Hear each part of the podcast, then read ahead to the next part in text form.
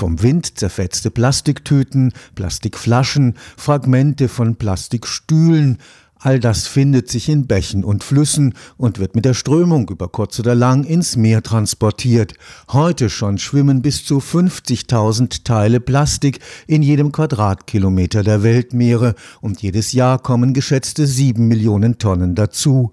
Der Haupteintrag geschieht über die großen Flusssysteme, wobei die Dunkelziffer groß ist, weil das Zählen von Plastik in der Strömung die tatsächliche Belastung nur ungenau ermitteln kann. So wurde am Karlsruher Institut für Technologie ein Modell entwickelt, mit dem man die an der Wasseroberfläche nicht sichtbaren Plastikteile bestimmen kann. Es lässt vermuten, dass bis zu 90 Prozent mehr Plastik über die Flüsse ins Meer gelangt als bisher angenommen. I would describe it scary because the more we look into it, the more we discover. We realize that we are already completely sinking in plastics. Ich würde die Lage als beängstigend beschreiben. Je genauer wir hinschauen, umso mehr entdecken wir. Wir ertrinken buchstäblich in Plastik. Vor einem Jahr noch hätten wir uns nicht vorstellen können, was wir in den letzten drei Monaten entdeckt haben.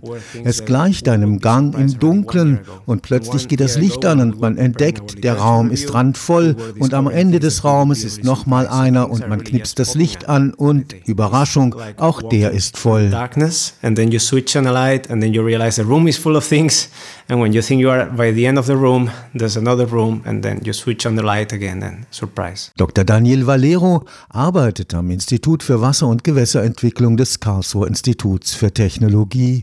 Gemeinsam mit Partnern aus Australien und den Niederlanden hat er versucht, ein Licht auf die tatsächliche Belastung der Flüsse durch Plastik zu werfen.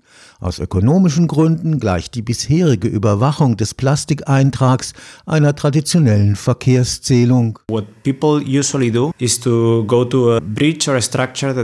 Normalerweise stellt man sich auf eine Brücke oder eine andere Struktur, von der aus man den Fluss beobachten kann und protokolliert für ein paar Stunden mit einem Tablet, welche Plastikteile an der Oberfläche vorbeitreiben.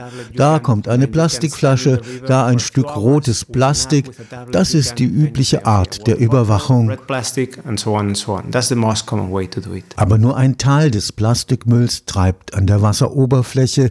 Ganz nach Beschaffenheit kann er von Strömungen in der Tiefe oder von Hindernissen aufgehalten werden.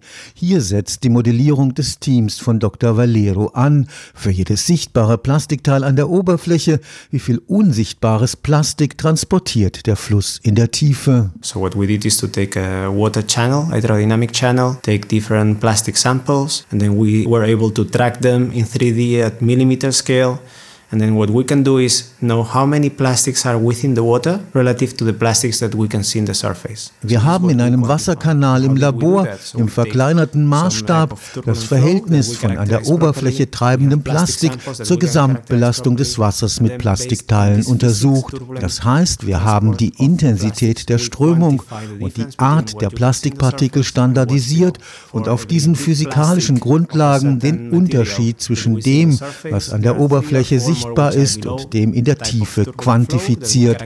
Das erschreckende Ergebnis, jedem größeren Plastikteil aus einem bestimmten Material an der Oberfläche entsprechen drei bis vier Teile, die unentdeckt in der Tiefe treiben that are not accessible by eye. Das Verhalten natürlicher Sedimente in der Strömung der Flüsse ist gut erforscht.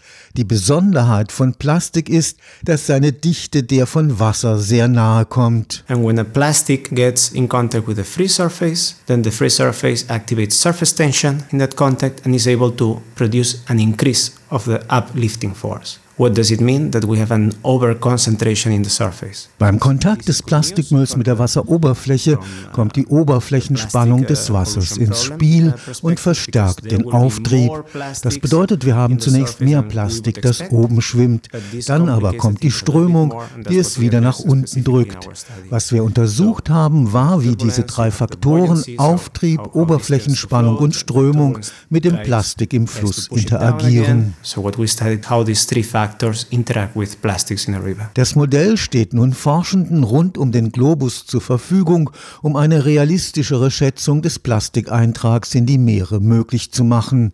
Zugleich können die Erkenntnisse auch dazu dienen, effizientere Verfahren zur Entfernung des Plastiks zu entwickeln. There are efforts where they try to skim the upper part of the flow, or the solutions based on bubbles, for instance, in, in Amsterdam. Man versucht, das Plastik an der Oberfläche eines Flusses herauszufiltern. In Amsterdam macht man das mit Luftblasen, die die Wirkung der Oberflächenspannung auf das Plastik ausnutzt, die wir entdeckt haben. Eine andere Möglichkeit ist ein Hindernis, das man im Fluss anbringt, wo sich das Plastik sammelt und man es aus der Strömung herausleitet, damit es leichter vom Wasser getrennt werden kann.